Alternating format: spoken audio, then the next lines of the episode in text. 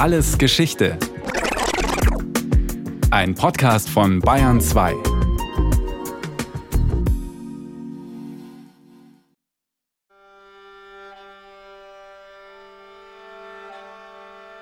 Diese Seuche breitete sich in China und Persien aus, wo es Wasser mit Würmern regnete.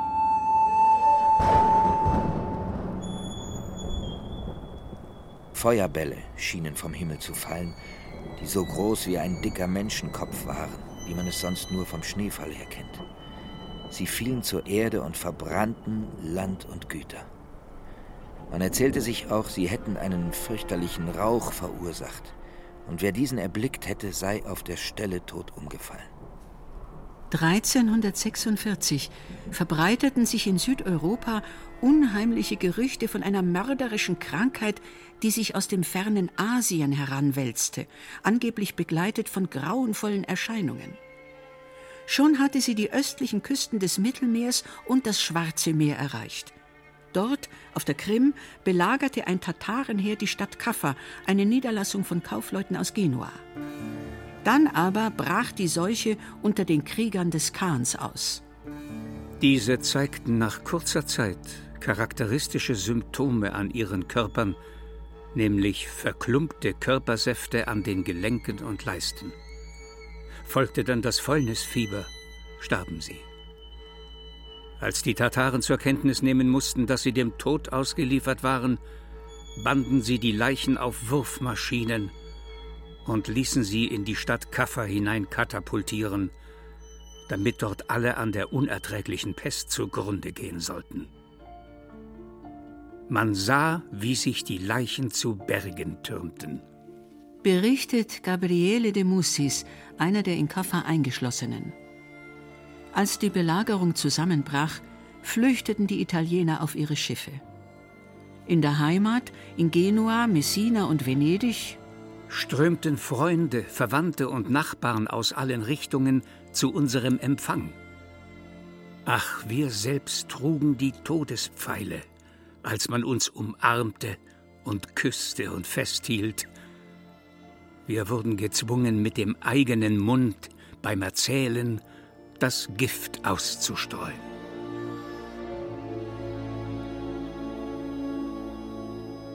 Es war die Pest, hervorgerufen von einem Bakterium, das die Wissenschaft heute als Yersinia pestis bezeichnet. Sie wird von verschiedenen Arten von Flöhen übertragen.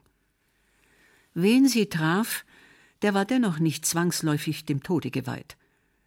Klaus Bergdold ist Medizinhistoriker und hat mehrere Bücher über die Pest des Mittelalters geschrieben, den schwarzen Tod. Wenn er nicht geschwächt ist durch Krankheit, durch Alter und so weiter, dann schafft er das auch bei der Pest und die Erreger und die Eitermassen, die werden aufgefangen in einem Lymphknotensystem oder in anderen Systemen, die der Körper zur Verfügung stellt. Und auf diese Weise kann der Patient überleben. Er ist dann übrigens für den Rest seines Lebens immun gegen die Pest. Wenn er das aber nicht schafft, dann kann es eben sein, dass es zur Sepsis kommt und vor allem werden die komplizierten Membranen in der Lunge zerstört, da wo nämlich der Sauerstoff aus der Luft in das Blut übergeht beim Atmungsvorgang. Und auf diese Weise ersticken dann die Leute am Ende. Die Beulenpest mit geschwollenen Lymphknoten und die Lungenpest sind zwei Erscheinungsformen derselben Krankheit. Im Stadium der Beulenpest steckt der Kranke andere nicht an, solange sie nicht mit seinem Eiter in Berührung kommen. Man liest immer, da ist irgendwann 1348 die Beulenpest ausgebrochen. Das ist natürlich Unsinn. Die Pest ist ausgebrochen und da gab es Leute mit Lungenpest und Leute mit Beulenpest. Hatte die Krankheit die Lunge befallen, war der Patient verloren und in diesem Stadium wird sie durch Tröpfcheninfektion übertragen. Wer sich auf diese Weise ansteckt, bekommt direkt Lungenpest und stirbt ohne wirksame Behandlung innerhalb von zwei, drei Tagen. So geschah es. Einer starb nach dem anderen und am Ende alle. Wie ein vernichtender Sturm fuhr die Pest über Italien. Im Frühling 1348 wütete sie in Sizilien und Süditalien, in der Toskana, dem venezianischen Hinterland, in Bologna und Verona und im Herbst auch in der Lombardei. Nur Mailand blieb wie durch ein Wunder verschont. Die Seuche zerriss menschliche Bande. Angst besiegte Pflicht und Mitgefühl. So dass ein Vater, wenn sein Sohn krank da niederlag, sich weigerte, bei ihm zu bleiben. Hatte er freilich den Mut, sich zu nähern, wurde auch er von der Krankheit befallen. Und nicht nur er gab seinen Geist auf, sondern alle Familienmitglieder. Selbst die Katzen folgten ihm in den Tod. Eine große Zahl verhungerte. Wenn nämlich jemand aufs Krankenbett geworfen wurde, sagten die Mitbewohner im Haus voller Angst, ich gehe einen Arzt holen, verschlossen leise die Tür zur Straße und kehrten nie mehr zurück. Auch viele Ärzte lehnten es ab, Pestkranke zu besuchen. Notare wollten nicht kommen, sodass die Sterbenden kein Testament machen und keine Gebete für ihr Seelenheil bestellen konnten. Selbst Priester weigerten sich, ihnen die Beichte abzunehmen und die letzte Ölung zu spenden. Mönche und Mitglieder barmherziger Bruderschaften, die sich um Kranke kümmerten, starben dabei selbst zu Hunderten. Leichen wurden bald nur noch in riesige Massengräber geworfen. Florenz und Venedig verloren die Hälfte ihrer jeweils rund 100.000 Einwohner. Ich, Agnolo di Tura, bestattete mit eigenen Händen meine fünf Kinder in der Grube. Es gab Leichen, die so schlecht beerdigt waren, dass Hunde sie fanden und Teile von ihnen in der Stadt zerstreuten und an ihnen fraßen. Es läuteten keine Glocken mehr und niemand weinte. Inzwischen fraß sich die Pest von Marseille aus durch Frankreich, zur Papstresidenz Avignon und das Rhonetal hinauf nach Lyon und in die Schweiz. Gleichzeitig südwestwärts nach Narbonne, Toulouse und dann an der Garonne entlang nach Bordeaux. Im Spätsommer erreichte sie die Küste des Ärmelkanals und Paris, die größte Stadt Europas. Von den Hafenstädten am Mittelmeer aus bahnte sie sich ihre Wege über die iberische Halbinsel ins maurische Andalusien und auf die Balearen. Mit einem Schiff voller Weinfässer aus der Gascogne landete sie in England und hielt im September Einzug in London. Und niemand wusste, wodurch die Seuche verursacht wurde oder wie ihr Einhalt zu gebieten wäre.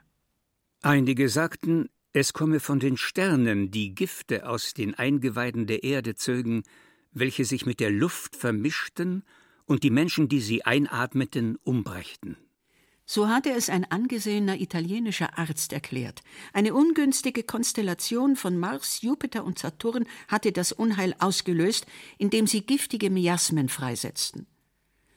Die Universität von Paris machte sich seine Expertise zu eigen, als der König von Frankreich sie um ein Gutachten bat.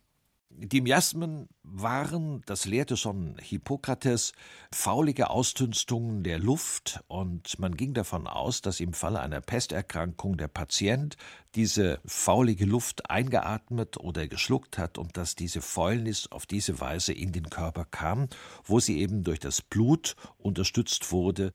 Das Blut war nach der klassischen Lehre der mittelalterlichen Medizin einer von vier Körpersäften, die im rechten Gleichgewicht stehen mussten. Gerieten sie aus der Balance, wurde der Mensch krank. Der Rat der Ärzte bestand also darin, erstens die giftigen Dünste zu meiden und zweitens durch gesunde Lebensweise das Säftegleichgewicht wiederherzustellen. Man soll sich nach Sonnenuntergang nicht in trüber und nebliger Luft aufhalten. Ferner besonders die Südwinde meiden. Außerdem das Haus ausräuchern, keinen Fisch und kein weiches Obst essen und dergleichen mehr. Hilfreich sei außerdem die Einnahme von Teriak, einem Universalheilmittel aus rund fünf Dutzend Substanzen, einschließlich Schlangenfleisch. Der einzige wirkliche Ausweg war die Flucht, falls man von der Pest nicht eingeholt wurde. Klar ersichtlich war auch, dass die Nähe von Pestkranken gefährlich war, wegen ihrer Ausdünstungen, glaubte man. In Venedig, Florenz und anderen italienischen Städten ergriffen die Behörden Schutzmaßnahmen. Und das erste Gebot war einfach, wir isolieren die Kranken, und zwar ziemlich radikal und brutal, mitleidslos, und wir bringen sie in abgetrennte Bezirke, etwa Höfe vor den Mauern der Stadt, und dort mussten sie dann scharf bewacht abwarten, ob sie die Sache überlebten oder ob sie, was wahrscheinlicher war, wenn sie erkrankt waren, dann starben. Außerdem sollte der stinkende Müll aus den Gassen weggeschafft und neue Brunnen angelegt werden, um alle Fäulnisherde zu beseitigen. Doch oft scheiterte es daran, dass diejenigen starben, die solche Dinge anordnen und organisieren konnten. So erklärte der Große Rat von Venedig Die Angelegenheiten des Landes können nicht mehr erledigt werden, sie müssen deshalb ausgesetzt werden, es sei denn, man findet durch die Gnade Gottes irgendein Heilmittel. Ich sehe eine Zeit, in der sich die Welt rasend ihrem Ende nähert. Kein sicherer Ort bleibt mehr, kein Hafen tut sich mir auf. Es gibt, so scheint es, keine Hoffnung. So klagte der Dichter Petrarca. Das Gefühl, die Apokalypse stehe bevor, erfasste die Menschen. Seit Jahrzehnten schon schien die Welt ganz aus den Fugen. Stürme, Überflutungen und Heuschreckenplagen vernichteten die Ernten. Hungersnöte, denen Seuchen auf dem Fuße folgten, hatten Millionen Menschen dahingerafft. Der Papst hatte Rom verlassen, im Heiligen Römischen Reich eine doppelte Königswahl langdauernde Unruhen geschaffen. In Südfrankreich hatte sich das arme Volk erhoben und in blinder Wut die Juden und die Aussätzigen erschlagen. Durch Italien marodierten herrenlose Söldnerheere, in Frankreich herrschte Krieg. Im Januar 1348 erschütterte ein Erdbeben im Friaul noch Kärnten und Bayern. Einige sagten, es liege am göttlichen Willen, damit die verdorbene Welt von der Befleckung durch die Sünden gereinigt werde. Hier in Österreich huben die Bußleut an und geißelten sich bitterlich hin und her im Land. Es stund gar kläglich. Die Sonne verkehret sich und geschahen viel Zeichen. Zuerst erschienen die Flagellanten in kleinen Scharen in der Steiermark. Mit Selbstgeißelungen wollten sie Buße tun, stellvertretend für die ganze Christenheit, um den Zorn Gottes zu besänftigen und die Pest abzuwenden. Sie hatten die kostbarsten Fahnen aus Samt, Dazu hatten sie viele Kerzen, die trug man voran, wenn sie in die Städte und den Dörfer gingen, und alle Glocken läuteten, und sie gingen hinter den Fahnen zwei und zwei miteinander und hatten alle Mäntel an und Hüte auf mit roten Kreuzen. Immer größer wurden die gespenstischen Züge.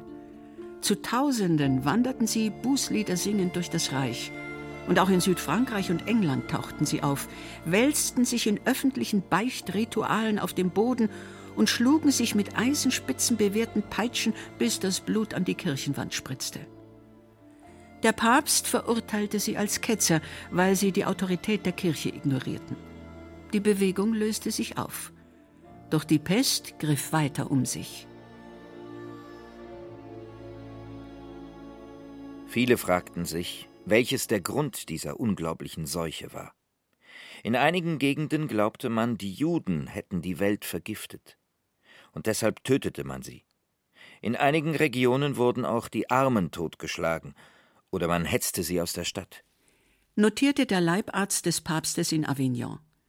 Die Gerüchte kamen in Spanien und Südfrankreich auf, und nachdem in Frankreich ein Jude unter der Folter gestanden hatte, dass überall die Brunnen der Christen vergiftet würden, brach das Inferno los.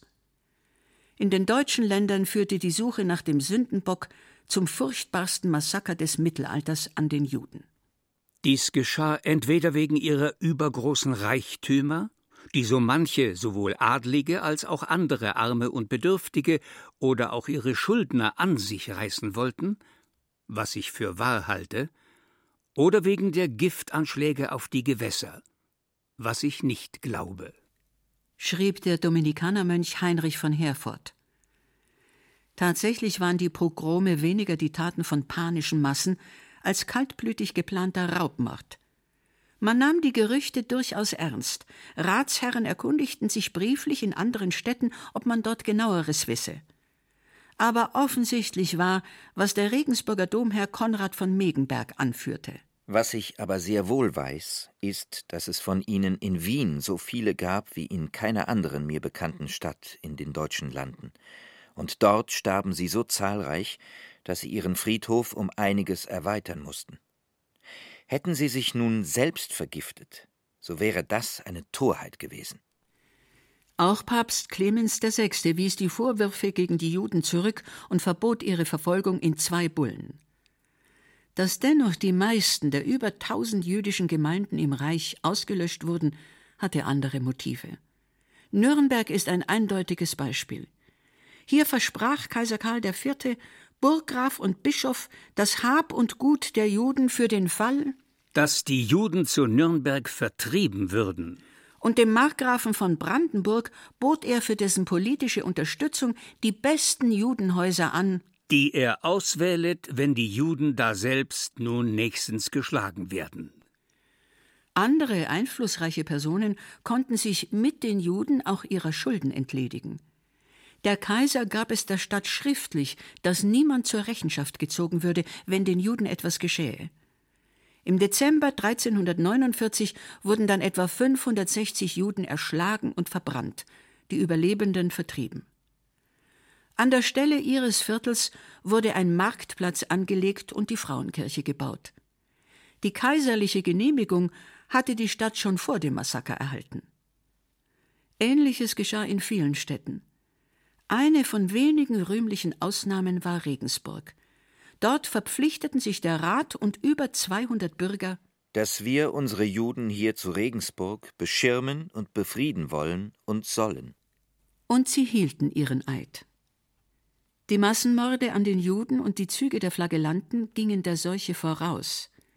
Über die Pest selbst geben die Chroniken im Reich nur spärliche Auskunft. Noch immer haben die Historiker mehr Fragen als Antworten. Im Herbst 1348 kroch die Pest von Italien in die Tiroler Alpen. Im nächsten Frühjahr kam sie nach Wien und von dort nach Bayern. Hier wütete sie wahrscheinlich nicht annähernd so schlimm wie in Italien. Augsburg, Nürnberg, Würzburg und das ländliche Franken entgingen ihr wohl ganz. Von Basel aus reiste die Pest den Rhein hinunter und drang über seine Zuflüsse ins Land vor. Und es starben die Leute in den großen Städten zu Mainz, zu Köln und in den kleinen Städten wie Limburg. Zugleich brachten vermutlich Handelsschiffe die Seuche an die Nord- und Ostseeküsten bis nach Litauen. Von der Küste aus schob sie sich 1350 nach Süden vor. Im folgenden Jahr nahm der Schrecken ein Ende. Ein Drittel der Bevölkerung Europas hatte die Pest ins Grab gerissen, in manchen Gegenden weniger, in anderen noch mehr und sie veränderte die Welt des Mittelalters, nicht mit einem harten Bruch, sondern indem sie einen Wandel beschleunigte und kristallisierte, der sich schon abgezeichnet hatte. Also indirekt hat die Pest schon die Mentalität in Europa verändert und äh, es gibt viele Historiker, Kulturhistoriker, Philosophen, die sagen, es war letztlich die Pest, die das Mittelalter beendet hat und die Renaissance hat beginnen lassen. Denn die Pest hat schon viele Fragen aufgeworfen, die man vorher in vollem Vertrauen auf die göttliche mittelalterliche Ordnung gar nicht so gestellt hatte, weil sie auch äh, ja gar nicht nahe lag. Ihre Hilflosigkeit im Angesicht des großen Sterbens hatte die Autorität der Gelehrten, der Ärzte und auch der Kirche erschüttert. In Städten, die die Pest entvölkert hatte, ordneten sich die wirtschaftlichen und politischen Gewichte neu. Die wirtschaftlichen Folgen der Pest von 1348 waren relativ kompliziert. In Italien war es so, dass zunächst mal die alten Oberschichten in den Städten ihren Einfluss verloren, einfach weil sie zum großen Teil der Pest erlegen sind. Und es gab eine neue Schicht, die in den Städten das Ruder übernahm. Das waren die Gilden, das waren die Handwerker. Und die haben dann durch einen neuen Reichtum, wobei sie auch in eine Lücke eben geprescht sind, die andere, die gestorben waren, hinterlassen hatten, auch die Kultur der Städte nach vorne gebracht. Namenlosem Schrecken entronnen, schwankten die Menschen zwischen tiefer Frömmigkeit und ungezügeltem Lebensgenuss. Weil sie nur noch wenige waren und durch Erbschaft irdische Güter in Fülle besaßen, überließen sie sich einem schamloseren Leben als zuvor. Sie ergaben sich der Sünde der Völlerei und trugen unzüchtige Kleider. Das gemeine Volk wollte nicht mehr in seinen hergebrachten Gewerben arbeiten, sondern verlangte die delikatesten Speisen. Und sie lebten von nun an mit einer neuen ständigen Bedrohung, denn die Pest blieb für drei Jahrhunderte in Europa. Der Bevölkerungsschwund hielt noch hundert Jahre an. Als er zum Stillstand kam, lebten in Europa nicht einmal mehr halb so viele Menschen wie vor dem Schwarzen Tod in der Mitte des 14. Jahrhunderts. Zwar gab es nie wieder eine Pandemie, die den ganzen Kontinent ergriff, aber irgendwo brach die Pest fast in jedem Jahr aus und war dann im Kleinen nicht weniger schrecklich. Es ist dies Jahr ein großes Sterben gewesen, das oft auf einen Tag 110 leicht begraben worden, die allein in der Ringmauer gestorben. Vermerkt die Chronik 1377 für Nürnberg, das dem ersten Ansturm entkommen war. Und nur zwei Jahre später? Es hat die Pestilenz zu Nürnberg wieder sehr überhand genommen, also dass oft auf einen Tag 90 Menschen gestorben. Und da lag es natürlich nahe, auch an Gott zu denken, der die Menschheit bestrafen hätte können oder der vielleicht einfach die Menschen auf die Probe stellen wollte. Und auch da gab es natürlich dann schon Diskussionen. Petrarca hat dann gesagt, ich verstehe das ja, dass der liebe Gott unsere Generation strafen will, denn wir haben wirklich nicht sehr fromm gelebt. Nur, und das war die kleine neue Sache, die vorher nicht bekannt war. Er fügt hinzu, wenn ich aber in der Geschichte zurückblicke, dann habe ich den Eindruck, dass die Generationen vor uns auch nicht sehr fromm gelebt haben. Und die hat der liebe Gott nicht bestraft. Warum ist das so?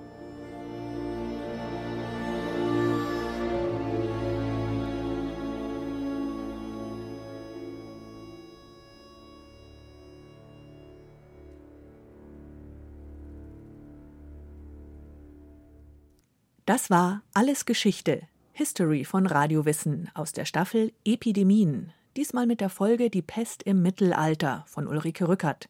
Gesprochen haben Ilse Neubauer, Stefan Merki und Reinhard Glemnitz. In der Technik waren Monika Xenger und Ulrike Schwarz, Regie Martin Trauner, Redaktion Thomas Morawetz. Von uns gibt es natürlich noch viel mehr. Wenn Sie nichts mehr verpassen wollen, abonnieren Sie den Podcast Alles Geschichte History von Radio Wissen unter bayern2.de slash podcast und überall, wo es Podcasts gibt.